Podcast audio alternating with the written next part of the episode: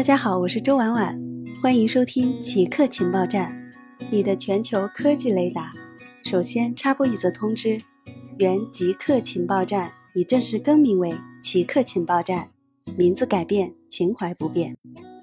今天奇客情报站的内容有：安卓变成世界最大的地震监测网络；安卓智能手机内置的加速计可作为地震仪使用，它能探测到地震产生的 P 波，P 波传播速度快，是地震发生之后最早能监测到的波。它的破坏性低于紧跟而来的 S 波。如果有足够的用户加上位置数据，可以在地震波传播的时候警告用户。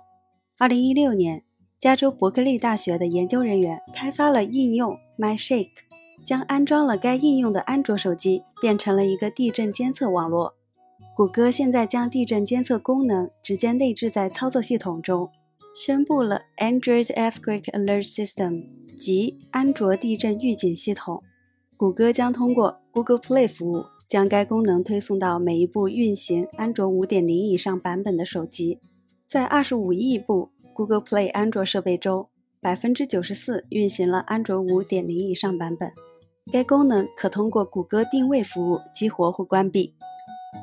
不安全的卫星网络威胁船只、飞机的安全。在上周举行的世界黑帽子大会在线会议上。研究员和博士生詹姆斯警告，不安全的卫星互联网威胁到了船只、飞机的安全。过去几年，他利用在欧洲大陆的有利位置，截获了十八颗卫星发送的互联网数据。